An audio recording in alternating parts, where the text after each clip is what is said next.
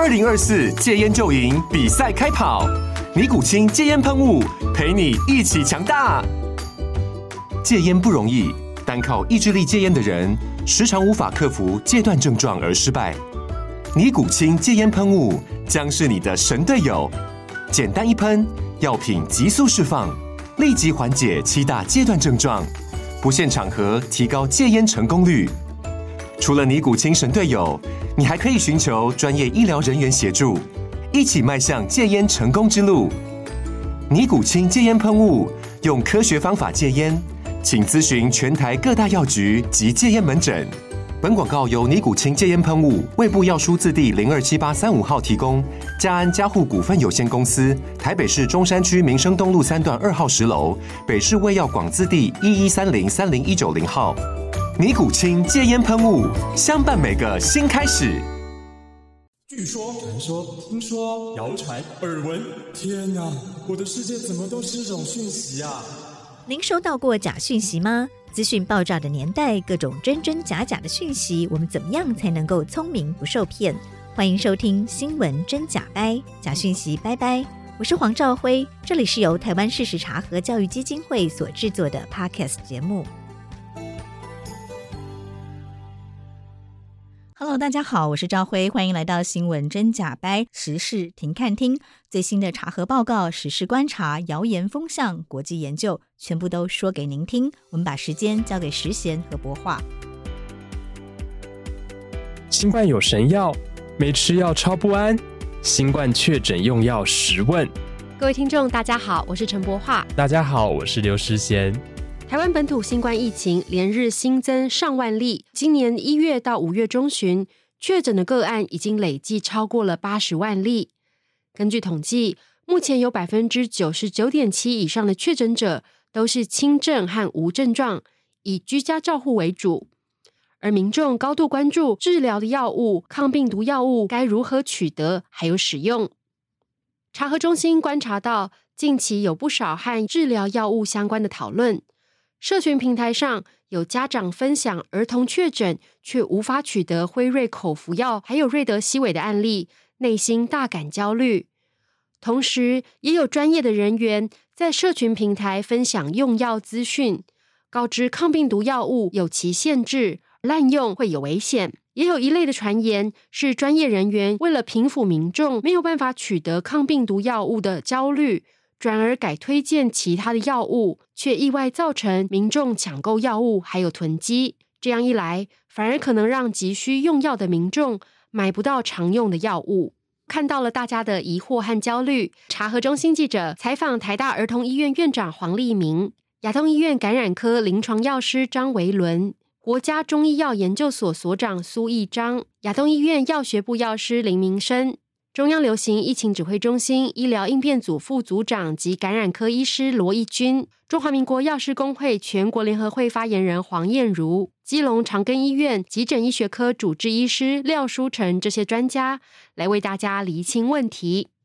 问题一：目前治疗新冠肺炎的抗病毒药物有哪些？根据中央流行疫情指挥中心在二零二二年五月十二日修订的公费 COVID-19 治疗用口服抗病毒药物领用方案，辉瑞口服抗病毒药物、莫沙东口服抗病毒药对于 COVID-19 患者的疗效及安全性已有部分的证据支持，可以用于治疗轻症到中症但具有重症危险因子的患者。至于另一款在临床常使用的抗病毒药物瑞德西韦，是一种静脉注射药剂，需要在医院使用。查核中心在一六五七号查核报告中提到，目前有两种情况会申请使用瑞德西韦。第一种状况是出现中症以上的症状，例如血氧浓度小于百分之九十四，或者有需要使用氧气机、X 光有明显肺炎等等。第二种状况是重症高风险因子的族群，例如六十五岁以上、有糖尿病、肾脏疾病等等。这些患者即使目前是无症状或是轻症，但是因为具有重症的高风险因子，经过医师评估之后，也会申请使用瑞德西韦来治疗，以预防发展成重症以及其他并发症。问题二。听说抗病毒药物是神药，我如果确诊，要赶快弄来吃。大家都需要吃辉瑞神药吗？黄立明说，目前辉瑞口服病毒药物不是所有的确诊病患都需要使用，确诊者需要符合风险因子条件才能够取用，例如年龄大于六十五岁、癌症、糖尿病、肾病、免疫功能疾病者，而且取用的年龄需要在十二岁以上，没有怀孕，一般不符合风险因子、轻症或是无症状的民众都不需要服用。张维伦则说，根据辉瑞药物在含有一个以上重症风险因子的高风险族群所做的研究，可以降低百分之八十九恶化到重症或死亡的风险。而针对一般族群，也就是不含有重症风险因子的民众，使用辉瑞药物虽然可以降低百分之七十恶化到重症或死亡的风险，不过在统计学上没有达到显著意义。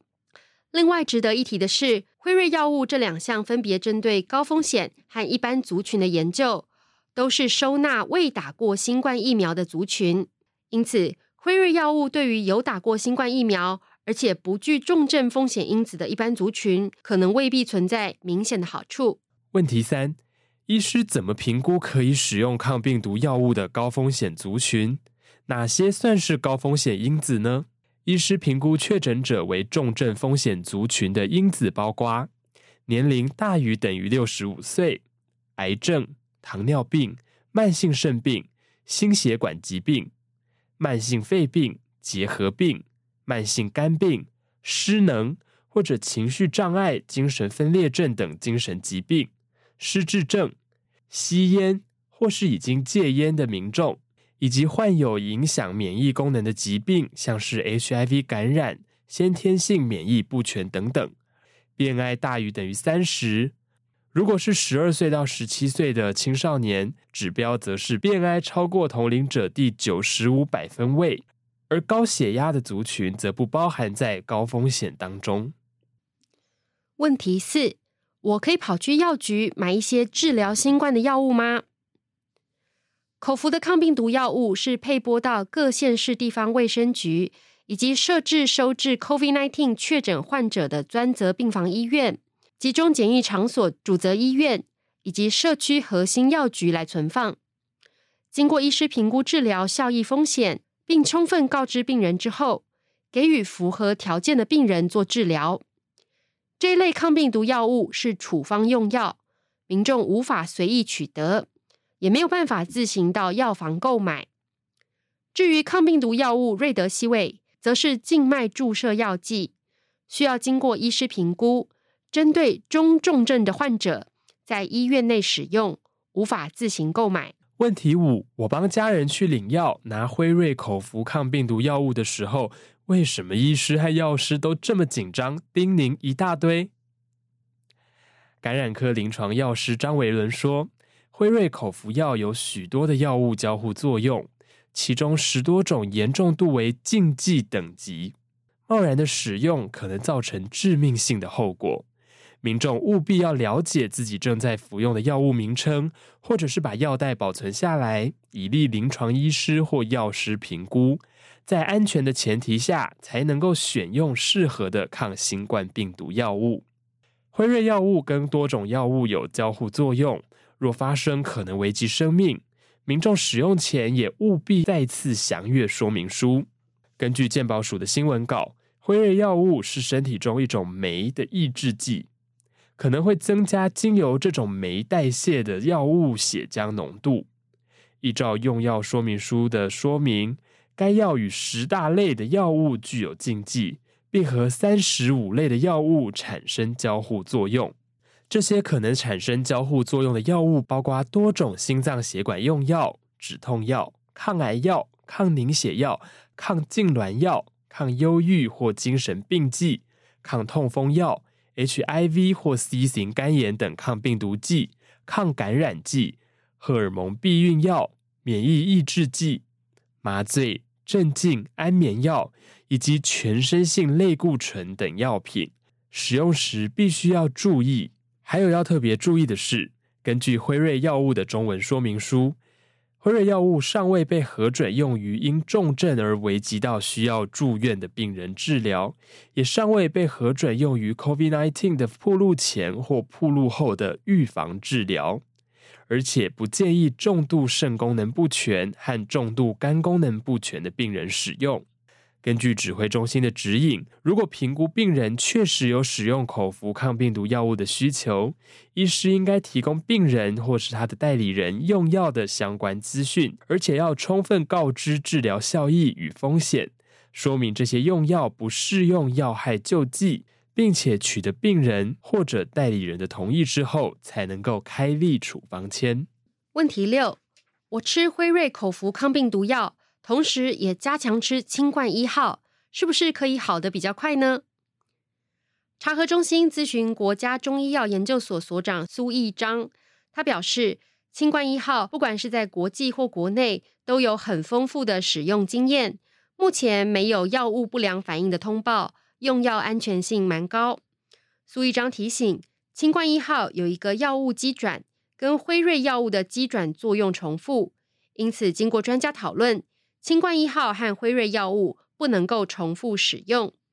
如果经过医师评估，已经服用辉瑞药物，则不需要再吃清冠一号。亚东医院药学部药师林明森表示，辉瑞的药物作用本身会和不少的药物产生交互作用。清冠一号中不少的中药也可能与其他的药物有代谢清除的影响，不建议合并使用。苏一章也说，近日有专家指出。清冠一号中有中药黄芪，可能会抑制肝脏代谢酵素。但是这项说法引用的研究是基础实验室研究，纯化物相当高剂量，与清冠一号采用黄芪初萃取物浓度相差很大，因此民众服用清冠一号可以不用担心。问题七：我还没有确诊，可以先吃清冠一号来预防吗？苏一章表示。新冠一号的适应症是确诊者可用于治疗，而有染疫高风险的接触者，如同住家人，则可以预防性投药。但已有向民众说明，新冠一号不能够用于一般人预防感染，也不能够当做日常保健来使用。根据国家中医药研究所的公告，新冠肺炎可能会影响到肠胃功能，导致腹部不适或腹泻。而清冠一号的药性偏凉，少部分肠胃比较虚弱、敏感的人，也有可能在服用后出现轻微的腹泻。民众可以煮生姜汤饮用，也可以用生姜汤搭配服用清冠一号，以帮助改善肠胃功能。如果没有生姜，可以用市售的生姜红糖块，或者是干姜红糖块直接冲泡，一天饮用三百到五百 CC。如果腹泻实在很严重，可以暂时食用一至两天的止泻剂来避免脱水与身体虚弱。不过，依然需要由西医师开立处方。苏一章表示，中医师开立清冠一号处方会依据使用者的体重、体质来调整剂量，或者同时给予保护肠胃的科学中药。问题八：网络传言化痰药 NAC 可以治疗新冠肺炎。真的有这么神奇吗？我应该囤购吗？NAC 为临床经常开立使用的化痰药物。亚东医院药学部药师林明生表示，目前的研究并不支持 NAC 具有对抗 COVID-19 的效果，甚至有部分的药品会与治疗药物产生交互作用，反而影响到治疗，或者是造成药物不良反应。林明生说。根据一篇 NAC 相对设计比较良好的研究结果来看，使用高剂量 NAC 与未使用，对于病程的演变并没有显著的差异。而近期媒体所引用的相关文献，也无法完整的表达 NAC 与治疗效果的因果关系。况且这项研究看的是全阴性的死亡率，而非 COVID-19 相关的死亡率。总结来说，目前研究的证据。还不足以支持 NAC 可以治疗 COVID-19。林明生提醒民众千万不要恐慌抢购或者任意服用药品，既伤身又伤荷包，同时还会排挤到其他需要药物治疗的病人权益。中央流行疫情指挥中心医疗应变组副组长及感染科医师罗一钧，在二零二二年五月十六号的记者会中回应 NAC 相关议题时，他说：“根据目前大型研究的追踪结果，看起来还没有足够的证据可以证实化痰药 NAC 对于新冠确诊者避免重症跟死亡会有明显的效益。如果现阶段有疯抢药物、囤积药物的情况，很有可能会影响到真正需要化痰药的病人重大的需求。”问题九：居家照护的轻症患者应该如何用药呢？查核中心在查核报告第一六八五号以及查小喵出任务，面对每日万例疫情、家庭防疫关键六问等两篇文章当中，都有就居家照护者用药来咨询专家。医师黄立明表示，确诊者可能会因为身体症状而感到不适，像是吃不下或是睡不着等等，可以适度吃药来缓解症状。毕竟能吃能睡，也才有更好的体力对抗病毒。中华民国药师公会全国联合会发言人黄燕如说：“目前新冠病毒造成的症状跟感冒类似，因此提醒民众可以准备一些常备药品，像是解热止痛药、止鼻水药、止咳化痰药、肠胃药以及电解质补充剂等等。”同时，他也提醒民众在使用上述指示药的时候，应该要经过药师指导，才可以避免服用过量的问题。问题十：确诊者待在家里要怎么样照顾自己呢？可以留意哪些症状警讯，及时就医呢？查核中心在查核报告第一六八三号当中，采访了基隆长庚医院急诊医学科主治医师廖书成，他表示，确诊者应该要注意以下几件事情：第一，是否持续发烧。一般的病毒发烧通常不会太久，一般而言都是三天左右就会缓解。万一持续发高烧三天以上，必须要思考是否有其他非病毒感染的问题。第二，水分的摄取，在发烧以及身体发炎的时候，应该比平常摄取更多的水分。第三，胃口的好坏，在生病期间难免胃口比较差。不过，不论如何，都应该保持一定的食物摄取，以提供足够的营养。廖书成说，另外还要观察几个危险症状，因为欧米孔感染，多数的感染者都是轻症，但是如果出现以下几种症状，就应该尽速到急诊就医，包括了呼吸困难、胸闷、胸痛、意识不清或是持续的昏睡，老人家出现譫妄、全身倦怠。无法下床，肤色苍白，肤色发紫，嘴唇或是指甲呈现青紫色，或者是皮肤呈现大理石状的斑纹，这些都是应该立刻到急诊就医的症状。此外，根据中央流行疫情指挥中心 COVID-19 确诊个案居家照护应注意事项当中，确诊个案务必要观察自身状况以及症状的变化。要多休息，多喝水，可以按照医师吩咐服用药物，或者在发烧的时候服用退烧药剂。但是如果出现警示症状时，就要立即联系地方政府所设置的二十四小时紧急医疗专线，或是拨打一一九卫生局，还有一九二二专线。以上报道由查核中心记者陈伟霆、陈培煌采访整理。